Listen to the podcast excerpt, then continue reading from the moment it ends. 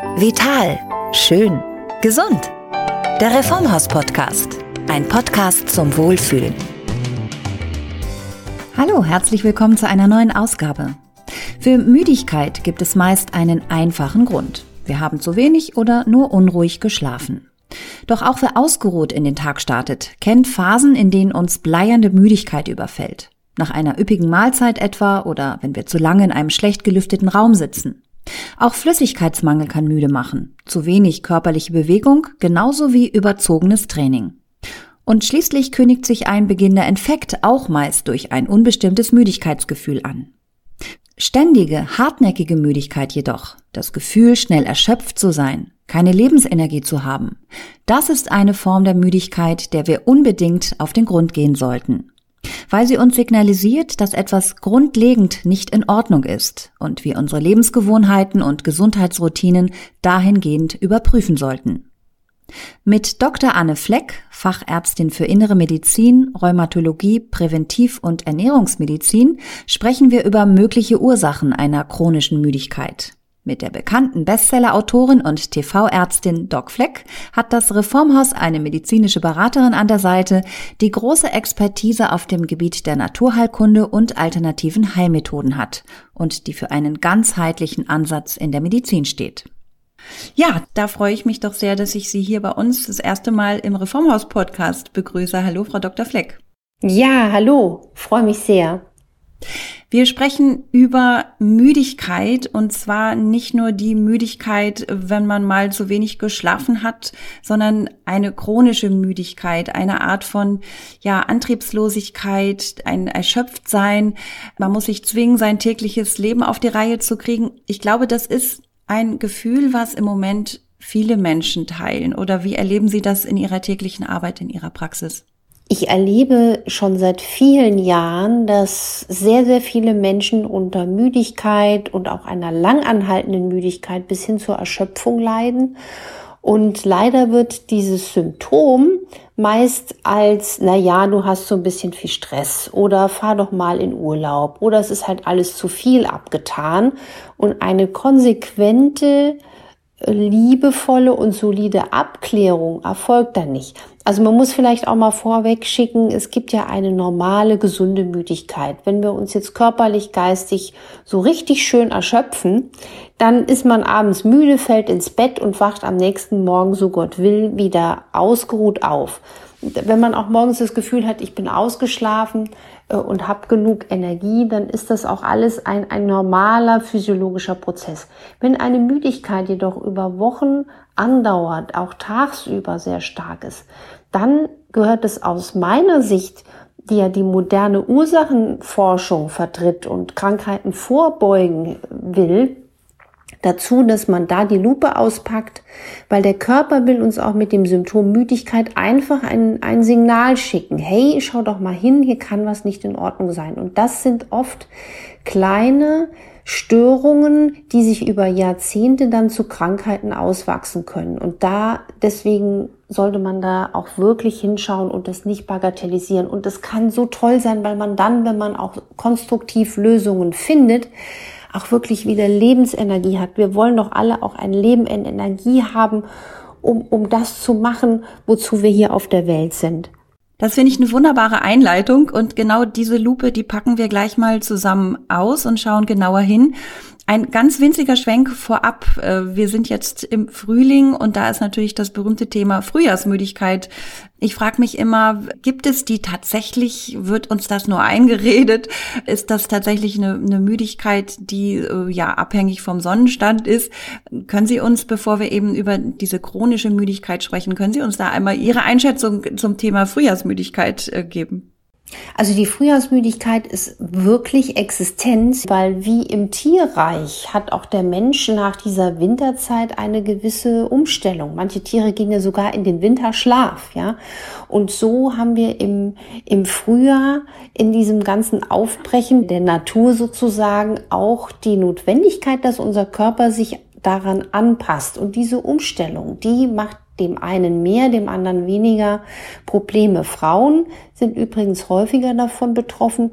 Und es ist ja nicht nur, dass man sich müde fühlt oder fühlen kann, sondern dass man dann auch einfach merkt, man hat ein paar Kreislaufbeschwerden, vielleicht ein paar Kopfschmerzen. Und das liegt auch oft daran, dass ähm, erstens mal ist in der Winterzeit sind wir meistens auch mehr in den Innenräumen. Wir haben meistens nicht so eine äh, große Zeit, in der wir uns draußen aufhalten, also eine schlechtere Sauerstoffversorgung. Und wir sind in der Regel auch mikronährstoffärmer versorgt, weil im Sommer und im Frühjahr, da liefert uns die Natur einfach tolle Pakete an auch Lebensmitteln, die wirklich vor Vitalstoffen strotzen.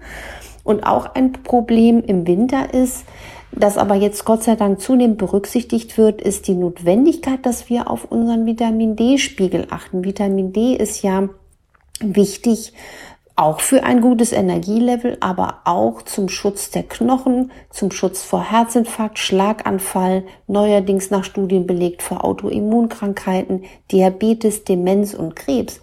Und im Winter, selbst wenn die Sonne scheint, dann können Sie nackig die Skipiste runterfahren. In unserem Breitengrad reicht das nicht aus, um über die Sonne im Winter Vitamin D zu tanken.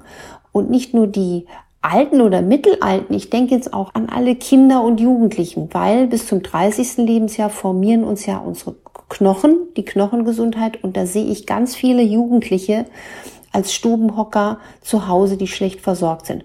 Und das ist zum Beispiel ein Fakt, wenn man auch im Winter zum Beispiel sich um seine Vitamin D-Versorgung gut kümmert, dann kommt man nicht auf dem letzten Reifen im Frühjahr quasi mit einem Tiefstand an Vitamin D raus. Und übrigens hat man deswegen auch in den Monaten Februar, März eine erhöhte Sterblichkeit, auch zum Beispiel durch ähm, Grippe oder andere Erkrankungen. Das scheint den Zusammenhang mit Vitamin D zu stärken. Ja, ich musste zwischendurch schon schmunzeln. Ich finde, Sie haben wunderbare Bilder. Also nackig über die Piste fahren und es reicht trotzdem nicht. Aber ja, ähm, wir sind da natürlich beim wichtigen Thema Mikronährstoffe, Vitamin D-Mangel. Darüber werden wir auch gleich sprechen. Ähm, wenn wir jetzt aber über Ursachen dieser chronischen Erschöpfung, einer chronischen Müdigkeit sprechen, die ja doch so viele Menschen zu betreffen scheint. Also ich frage mich, kann das auch im Zusammenhang stehen mit dieser langen Phase, in der wir ja jetzt mit Corona leben mussten und weiter müssen? Wir wissen noch nicht, wie lange oder ob es dann wieder die nächste Welle kommt, vielleicht wieder neue Einschränkungen. Das geht ja immer hin und zurück ja, ich formuliere das mal so, gibt es da so eine Art vielleicht Corona-Burnout bei vielen Menschen, auch so eine Art Post-Covid-Syndrom, äh, nicht im Sinne von Long-Covid, das sind ja ganz klare Symptome, aber das ist so eine Art Dauerbelastung, dass uns das stresst und ja existenziell verunsichert hat. Ja, absolut. Also man muss sagen, es gab natürlich auch schon vor der Corona-Zeit gravierende, ich sag mal, Anzeichen, dass ähm, gesellschaftlich, politisch nicht so äh, schöne Wolken am Himmel stehen, was auch die Leute damals schon belastet hat. Und durch Corona wurde das noch zusätzlich verstärkt. Deswegen möchte ich auch nicht, dass die Politik alles mit Corona etc. entschuldigt, ja, was uns äh, Menschen belastet. Und das ist wirklich ein, ein, eine schlimme Zeit in dem Punkt, weil man sich so hilflos fühlt und so ohnmächtig fühlt und da nicht so richtig raus kann. Also ich sehe jetzt auch ähm, diese fürchterlichen Kollateralschäden.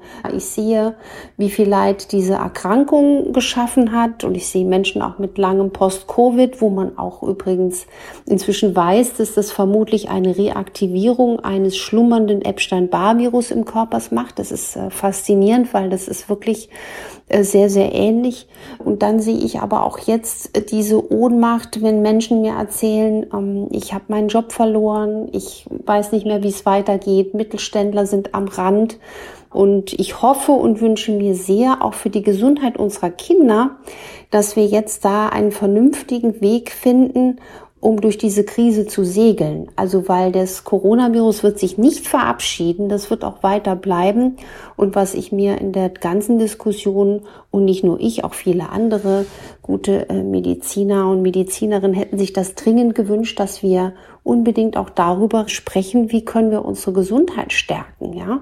Also über diese ganz, in Anführungsstrichen, banalen Dinge, wie kann ich durch täglichen Lebensstil, durch Hygienemaßnahmen, durch Ernährung, Bewegung, Schlaf, Mikronährstofftherapie dafür sorgen, dass ich gut durch so eine Zeit komme. Weil auch da gibt's Belege, dass äh, vor allen Dingen schwere Verläufe von Covid-19 bedingt sind durch einen schweren Vitamin D und C-Mangel. Und man denkt ja immer, Vitamin C-Mangel kann ich gar nicht bekommen. Und diese Aufklärung, die hätte ich mir auch viel stärker äh, gewünscht. Und insofern hat es mich ein bisschen getröstet, dass in dieser schweren Zeit also ganz viele Patienten zu mir gesagt haben, das ist für uns jetzt sehr belastend, aber wir wissen, was wir zu tun haben. Also auch im Sinne, was kann ich denn noch tun, auch im Lebensstil. Ne? Ja, also ich finde es einen sehr schönen Ansatz und deswegen bin ich äh, umso froher, dass wir mit Ihnen jetzt hier genau darüber sprechen können, nämlich wie kommen wir gestärkt durch diese schwierige Zeit. Das betrifft jetzt nicht nur diese lange Phase von Corona, sondern jetzt eben auch diese Hilflosigkeit, die haben Sie eben auch schon angesprochen, angesichts des Kriegs in der Ukraine. Ich glaube, das geht uns allen so, ähm, dass man da in so einer Art ähm, Schockstarre ist und dass einen das auch wirklich psychisch belastet. Gleichzeitig denkt man immer, Mann, uns geht's doch gut, ich darf mich nicht beschweren. Ähm, aber es ist eine große existenzielle Verunsicherung und wie Sie schon sagen, ich glaube, jetzt ist eine ganz wichtige Zeit, dass wir uns auch wirklich um uns kümmern und uns äh, stärken. Und ähm, das genau besprechen wir hier äh, zum Thema Mangel an Nährstoffen. Da haben Sie ja schon ganz viel en passant genannt. Ähm, und da sind wir wieder bei dem Thema, ja, diese chronische Erschöpfung, chronische Müdigkeit. Das hat auch ganz oft eben ganz konkrete Ursachen, nämlich Mangel an Nährstoffen. Und da sind wir wieder, worüber wir hier ganz häufig sprechen, bei der ausgewogenen Ernährung. Richtig. Also man muss dann systematisch, wenn man jetzt sehr, sehr müde ist, dauerhaft auch, auch Krankheiten abklären. Darauf kann man ja auch noch mal kurz eingehen. Und was ich aber auch oft sehe, ist einfach ein ganz banales Defizit an, an Nährstoffen. Also ich hätte mir früher auch immer gewünscht, äh, dass dieser Satz, wir können alles über die Ernährung abdecken, 100 Prozent stimmt. Und wenn man dann aber die Lupe auspackt und bei Patienten in der Praxis auch mal Nährstoffe überprüft, also richtig faktisch misst, dann sieht man leider, dass viele Menschen nicht nur einen Vitamin D-Mangel haben oder einen B12-Mangel haben. Das ist gerade wichtig auch für alle, die sich vegetarisch vegan ernähren. Aber auch Fleischesser können einen B12-Mangel haben, interessant. Man sieht aber auch Mängel an Selen oder an Chrom oder Mangan oder auch an Eisen. Und wozu kann das dann führen? Einfach dazu, zum Beispiel Chrommangel auf lange Sicht kann Diabetes fördern. Selenmangel macht die Schilddrüse schlapp. Eine schlappe Schilddrüse führt auch zu Müdigkeit und Erschöpfung. Dann Manganmangel kann Arthrose beflügeln und sehr häufig ist einfach auch ein ganz banaler Mangel an Magnesium. Und wenn man einfach ein Biochemiebuch zur Hand nimmt, also für alle, die mal vielleicht äh, in medizinischen Berufen gearbeitet haben oder Medizin studiert haben, man liebt das Biochemiebuch gar nicht so. Aber für mich ist es heute eine der wichtigsten Bücher geworden, weil man sieht einfach, in welchen regelhaften Kreisablauf, in welchem Zyklus werden welche Nährstoffe gebraucht. Magnesium ist in über 400 Prozesse unseres Körpers involviert. Und je höher unser Stresslevel, und jetzt ist es durch diese ganzen äh, Umstände mit Sicherheit höher als sonst, haben wir einen hohen Bedarf. Und deswegen ist es so einfach, ähm, da äh, auch, auch gezielt zu schauen und nachzuhelfen. Und was ich auch sehe, ein ganz großes Manko ist in der Praxis oft die Fehlversorgung mit guten Omega-3-Fettsäuren, die ja wirklich integraler Bestandteil sind unserer Zellmembran, also die kleinsten Einheiten des Körpers brauchen zum gesunden Funktionieren hochwertiges Omega-3-Fett.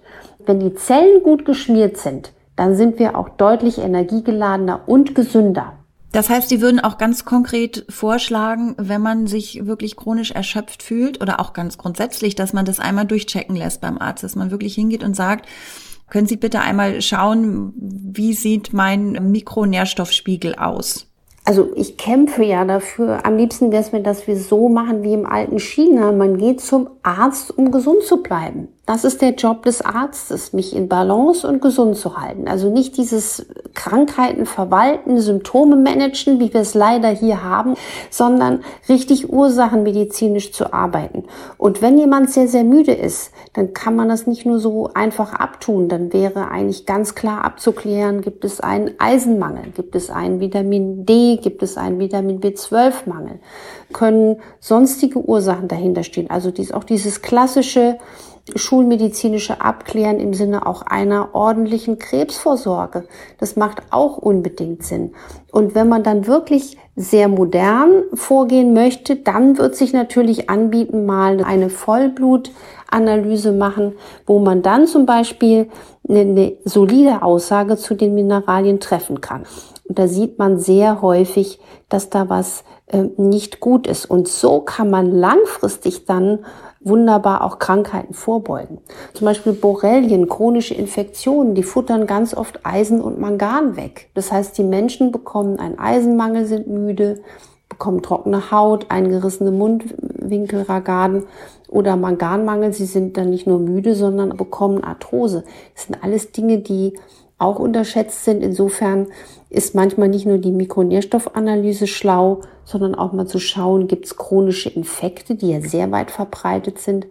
Und was man auch nicht vergessen darf, ist die Erkrankung Diabetes mellitus. Die ist so auf dem Vormarsch, auch bei den schlanken Menschen. Darüber habe ich ja schon vor Jahren geschrieben. Die dünnen Dicken, das meine ich ganz liebevoll. Die Tofis, Thin Outside, Fat Inside, 30 bis 40 Prozent sind betroffen, sind auf dem Weg über die Insulinresistenz in den Diabetes. Und wer dauermüde ist, der sollte auch dringend einen Diabetes abklären lassen im Blut, also über nüchtern Blutzucker, Langzeitblutzuckerwerte, aber auch, und das mache ich in der Praxis, auch über eine Abnahme im Blut der Autoantikörper, weil es kann auch oft ein Diabetes Typ 1 sein, der also autoimmunbedingt wird und der geht meistens durch die Lappen bei der Diagnostik. Also finde ich einen total wichtigen Gedanken, dass man umdenkt, dass man sozusagen nicht erst zum Arzt geht, wenn man krank ist, sondern dass man zum Arzt geht, um seine Gesundheit zu erhalten und hier und da nachzujustieren. Ein großer Punkt ist natürlich die Darmgesundheit. Das ist ein Thema, über das wir hier sehr häufig im Podcast sprechen, weil sie so essentiell ist. Und ich lese auch in Ihrem Interview, das Sie im Reformhaus-Magazin gegeben haben, dass hinter chronischer Müdigkeit eben auch ein Verdauungsmangel stecken kann.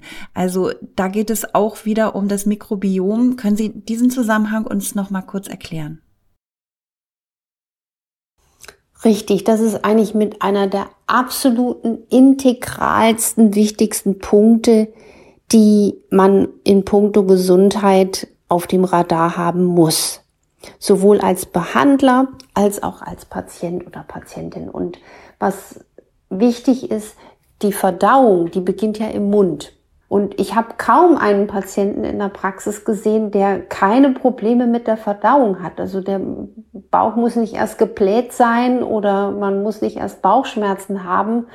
Ganz oft kündigt sich eine Verdauungsstörung schon mit banalem Aufstoßen zwischen den Mahlzeiten an oder mit übelriechenden Stuhlgängen. Das ist ein Zeichen für vermehrte Fäulnisbakterien.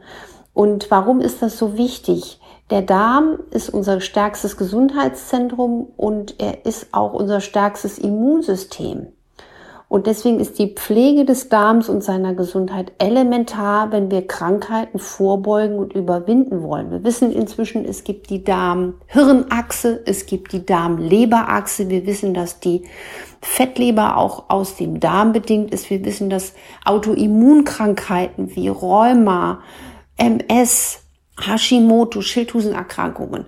Der Schlüssel zur Ursache und zur Lösung liegt im Darm. Und deswegen gehört das ABC der Verdauung, darüber schreibe ich ja auch zum Beispiel, wirklich bei mir bei jedem Patienten mit ins Boot. Und deswegen gebe ich da auch ganz konkrete, einfache Empfehlungen, wie man die Darm Flora und nicht nur die Darmflora, sondern die gesamte Verdauung stärken kann. Das kann man zum Beispiel ganz einfach durch Bitterstoffe in Form von Bittersprays. Bitterstoffe sind wichtig, um den Gallenfluss anzuregen und das wirkt wie eine präbiotische, tolle Delikatessendusche für die wichtigen Darmbakterien. Natürlich gehört eine gute Ernährung mit ins Boot mit viel ballaststoffreichen Lebensmitteln, viel Gemüse, viel Grünzeug, zuckerarmes Obst, Nüsse, Kerne, Samen. Das ist einfach auch wichtig. Oder man peppelt auch diese Darmbakterien mit Akazienfasern oder Flohsamenschalen gemahlen, also feine, gut verträgliche Ballaststoffe, um die wichtigen Darmbakterien anzufüttern. Und dann gibt's natürlich bestimmte Teemischungen, die die Darmschleimhaut stärken oder auch mit Aminosäuren zu arbeiten wie Glutamin, weil dann werden so kleine Undichtigkeiten der Darmschleimhautbarriere äh, quasi ausgebessert und das darf man auch Hausärzten nie vorwerfen, wir lernen diese innovativen Dinge nicht bisher im Medizinstudium, aber man kann auch zum Beispiel mal eine kleine Stuhlanalyse machen. Da muss man nicht riesige Mikrobiomanalysen machen. Zum Beispiel man lässt den Stuhl pH bestimmen oder bestimmte Kriterien der Darmschleimhautbarriere und da weiß man schon mit ganz wenig Einsatz von Labor und Laborkosten, wie sieht's denn um meinen Darm bestellt aus? Und allein schon die Tatsache, ob man jetzt sehr stark gebläht ist oder Aufstoßen hat oder wenn der Stuhl übel riecht oder man viele unverdaute Reste in der Verdauung hat, dann ist das auch schon ein Warnzeichen, dass man hier handeln sollte. Wasser auf unsere Mühlen, also äh, Darmgesundheit ist wirklich absolut zentral. Ich fand ganz spannend, Sie haben auch einen Tipp, ähm, der viel früher anfängt, was die Verdauung angeht, nämlich beim Kauen.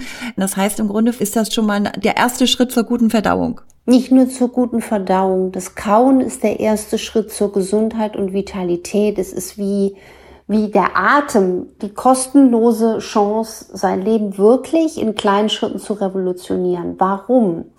Wenn wir schlecht kauen, also und erstmal definiert, was ist gutes Kauen? Gutes Kauen heißt, man kaut, bis ein Brei im Mund entsteht. Und pardon für alle, die uns jetzt zuhören, die denken, oh, Anne Fleck hat das schon hundertmal gesagt. Ich sag's jetzt gern zum hundertzwölften Mal sozusagen, weil wenn wir gut kauen, dann kommen wir auch in eine bessere Nährstoffversorgung, weil erstens mal die Magensäure besser die Nährstoffe aufdröseln kann. Wenn wir schlecht kauen passiert Folgendes und vor allen Dingen schlecht gekautes Eiweiß, wie zum Beispiel Fleisch. Wenn das schlecht gekaut wird, dann landet ein Brocken der Nahrung im Darm und vor allen Dingen die guten, die gesunden, die wichtigen, gesund und schlank machenden Darmbakterien, die werden dann aus dem Paradies vertrieben.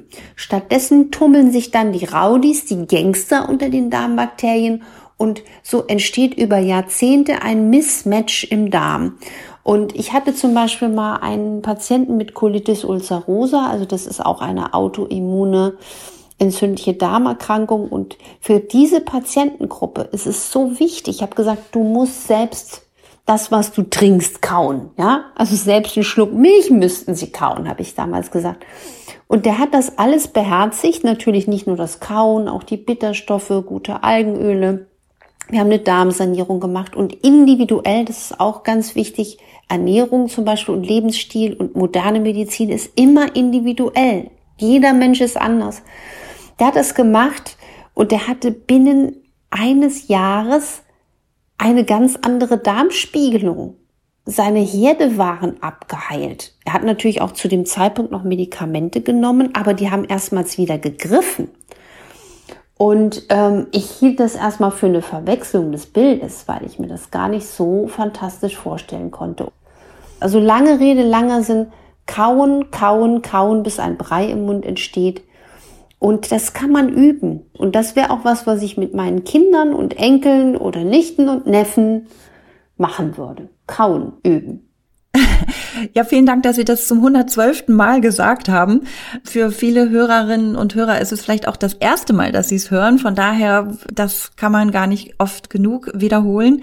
Finde ich auch sehr motivierend, was man auch so selbst in der Hand hat. Ja, dass man mit einem bewussten Kauen so viel tun kann. Und wie Sie gesagt haben, natürlich geht es dann weiter, äh, die richtige Ernährung Sie haben kurz diese Krankheit benannt, die ja auch ein Entzündungsprozess ist. Vielleicht können wir da auch noch mal darüber sprechen. Das erwähnen Sie auch in Ihrem Interview im Reformhaus Magazin. Diese langfristigen Entzündungsprozesse, die wir vielleicht gar nicht so wirklich mitbekommen, die da vor sich hinschwelen im Körper. Auch die können eben dafür verantwortlich sein, dass chronische Müdigkeit ausgelöst wird. Wie komme ich denen auf die Spur? Ja, das Phänomen der chronischen, der stummen Entzündung, wissenschaftlich genannt Silent Inflammation, ist auch ein Massenphänomen. Und warum muss das auf den Tisch? Weil aus dieser chronischen Entzündung wissen wir, nach Stand der modernen Forschung, entwickeln sich Erkrankungen. Und was sind solche Entzündungskrankheiten? Da gehört das ganze Portfolio der Autoimmunerkrankungen dazu. Dazu gehört vor allen Dingen Herzinfarkt, Schlaganfall. Dazu gehört Diabetes, dazu gehört Demenz, den wir übrigens seit 2005 als Diabetes Typ 3 in der Wissenschaft bezeichnen. Und auch Krebs. Und deswegen ist es so wichtig, in seinem Leben auch in eine antientzündliche Lebensweise zu kommen. Also was heißt das jetzt zum Beispiel? Sich bewegen, weil wenn wir bewegen, ausreichend im Alltag, dann haben wir äh, antientzündliche Botenstoffe in den Muskeln gebildet. Ausreichender Schlaf ist wichtig. Antientzündliche darmgesunde Ernährung, wie ich sie in meiner Methode unbedingt ähm, propagiere. Also viel Ballaststoffe, viel Gemüse, viel Grünzeug, wenig raffiniertes oder kein raffinierte Getreide, Kohlenhydrate nur nach Maß der Bewegung, viel Kräuter und Gewürze, weil die auch antientzündlich wirken. Diese Entzündung wird viel zu selten abgeklärt, also auch wenn wir noch jung sind. Und wie kann man dem auf die Schliche kommen? Also zum ersten Mal, man kann schon Entzündungssymptome haben, an die man gar nicht so oft denkt, wie zum Beispiel häufiges Niesen, Juckreiz, Blähungen, Herzstolpern. Das können kleine, das ist jetzt nicht spezifisch, aber Indikatoren für Entzündungen sein. Und dann gibt es natürlich auch innovative Blutmarker, mit denen man eine Entzündung herausfiltern könnte. Ich empfehle auch immer gerne die Messung des Bauchumfangs, weil das viszerale Bauchfett, das Bauchfett an sich ist eine richtige ungemütliche Entzündungsfabrik. Und wenn der Bauchumfang erhöht ist, ist das ein Zeichen, dass man ähm, unter einer chronischen Entzündung leiden kann. Auch der nüchtern Blutzucker ist ein Indikator für potenzielle Entzündungen oder auch der Langzeitblutzucker. Also ich muss sagen, ganz ehrlich, ich hätte nicht gedacht, dass sich hinter diesem Thema chronische Müdigkeit so ein Kosmos verbirgt. Und ich finde es ganz toll, wie Sie gerade diese großen Zusammenhänge erklären. Also ich lerne hier wahnsinnig viel. Es ist wie so eine kleine äh, Vorlesung. Und ich denke, das geht unseren Hörerinnen und Hörern ganz genauso würde gerne noch einen kleinen Schwenk machen zum Thema Schlaf, weil das haben Sie auch eben genannt. Das ist ein wichtiger Punkt. Ich weiß, es klingt paradox, aber ich kenne das aus eigener Erfahrung. Gerade wenn man chronisch erschöpft ist, dann leidet man auch gleichzeitig unter Schlafproblemen. Man ist todmüde und kommt nicht wirklich zum Schlafen. Und das ist natürlich so ein unguter Kreislauf. Was raten Sie denn dann Ihren Patientinnen oder Patienten, wenn die zu Ihnen kommen und sagen, ich bin total fertig und ich kann nicht schlafen? Also erstens mal muss man auch hier gucken, warum kann jemand nicht schlafen. Das ist ja auch wieder so ein Detektivspiel. Man kann vielleicht nicht schlafen, weil man auch wirklich gerade eine große Sorge hat. Ja, es gibt aber auch Schlafstörungen, die sogar bedingt sind durch vielleicht hormonelle Umstellungen. Es gibt Schlafstörungen, dass man, wenn man zwischen zwei und drei Uhr aufwacht, das ein Alarmsignal der Leber ist. Die Leber gehört ja als La Grande Dame der Entgiftung, aber auch der Verdauung unbedingt auch immer äh, quasi in das Konzept einer, wie verbessere ich mein Verdauungssystem und auch mein Energielevel. Es gibt auch Menschen mit chronischen Infektionen, die schlecht schlafen, vielleicht auch durch Schmerzen bedingt äh, schlecht schlafen. Und erstmal ist da wichtig, eine Ursachensuche versuchen anzugehen. Zweitens empfehle ich auch, einen Schlafzimmercheck. Das klingt jetzt so ein bisschen wie, hui, was passiert jetzt? Also in welcher Umgebung lege ich mich abends denn hin? Ist das wirklich eine absolute Rumpelkammer? Ist da Chaos? Ist da wilde Farbgebung? Auch zum Beispiel der Einfluss von blaustichigem Licht kann unsere ganze Schlafhygiene zunichte machen, weil das blaustichige Licht von unseren Telefonen, von unseren Tablets oder vom äh, Rechner oder Fernseher weckt uns auf und unterdrückt die Bildung des Schlafhormons. Deswegen habe ich mir angewöhnt, weil ich auch teilweise bis sehr spät abends auch am Computer sitze, dass ich auf meinen Geräten einen Blaulichtfilter installiert habe. Ähm, genauso kann manchmal eine Einschlafstörung einfach daran liegen, dass man zu spät einen Kaffee getrunken hat. Kaffee hat eine Halbwertszeit von über sieben Stunden. Dann kann man sich ausrechnen, wenn man um 14 Uhr noch einen Kaffee trinkt, bis wann der wieder aus dem Körper ist.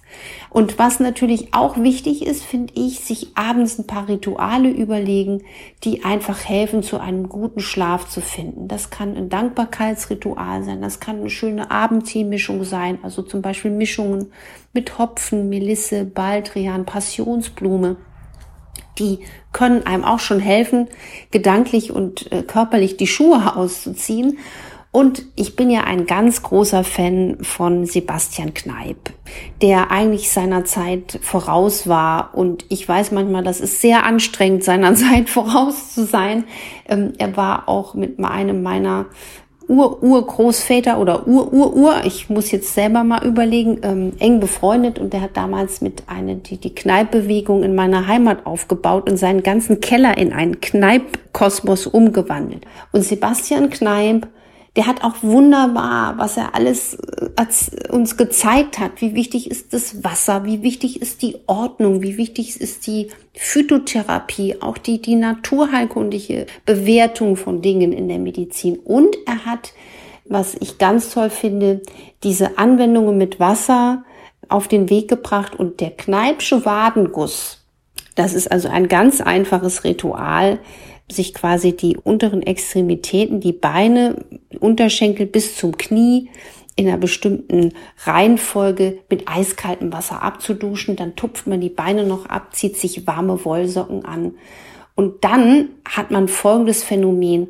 Das Gehirn, also die Durchblutung wird da oben irgendwie abgestellt, dem Gehirn wird der Stecker gezogen, man kriegt wohlig warme Füße und man findet ganz schnell in der Regel zu einem wunderbaren Schlaf. Der Kneipsche Wadenguss ist, finde ich, ein, ein ganz tolles Ritual für hartnäckige Schlafstörungen. An dieser Stelle möchte ich auch gerne nochmal auf Ihr Buch hinweisen, Der gesunde Weg aus dem Müdigkeitslabyrinth. Da kann man vermutlich alles nachlesen, über das wir jetzt hier gerade gesprochen haben. Richtig. Erstens mal ist es gar nicht das Thema nur Müdigkeit, sondern eigentlich ist es ein Gesundheitsalmanach, wo ich aber das Symptom Müdigkeit abklappere und eine spannende Reise erstmal durch den Körper mit dem Leser mache. Wir lernen, wie funktioniert die gesunde Verdauung, wo gibt es Hürden, wo kann sich was entzünden, wie spannend ist der Tatort Mundhöhle, wo gibt es toxische Last im Alltag, was sind Autoimmunerkrankungen, chronische Infekte, also alles, was uns quasi die Schuhe ausziehen kann, was uns müde macht und krank macht und dann aber auch eine Lösung. Also wie finde ich zu meiner individuell passenden Verdauung? Wie kann ich meinen Darm sanieren? Wie finde ich einen guten Schlaf? Wie komme ich in Bewegung?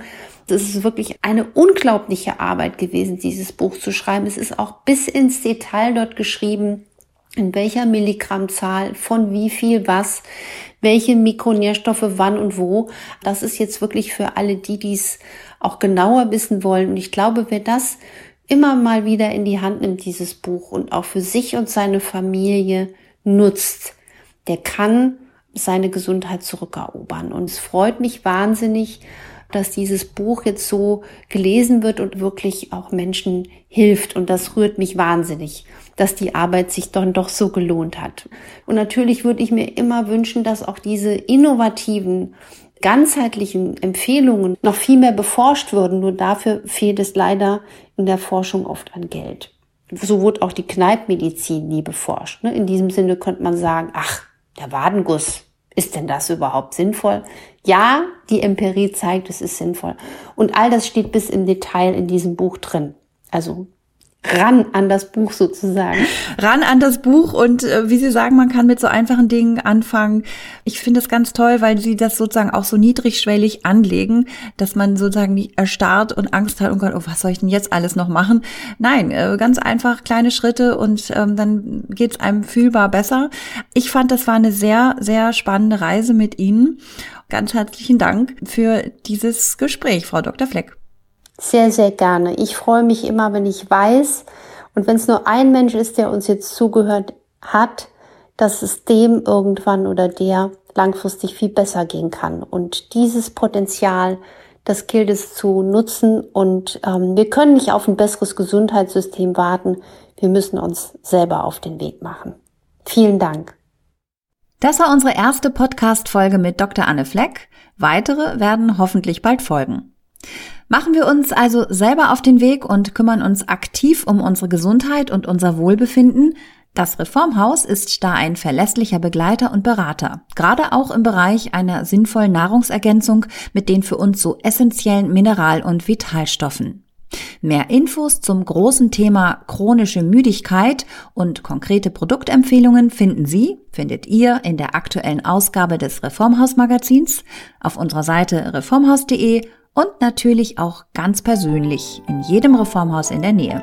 Ich bedanke mich und sage Tschüss, bis zum nächsten Mal. Der Reformhaus Podcast, ein Podcast zum Wohlfühlen.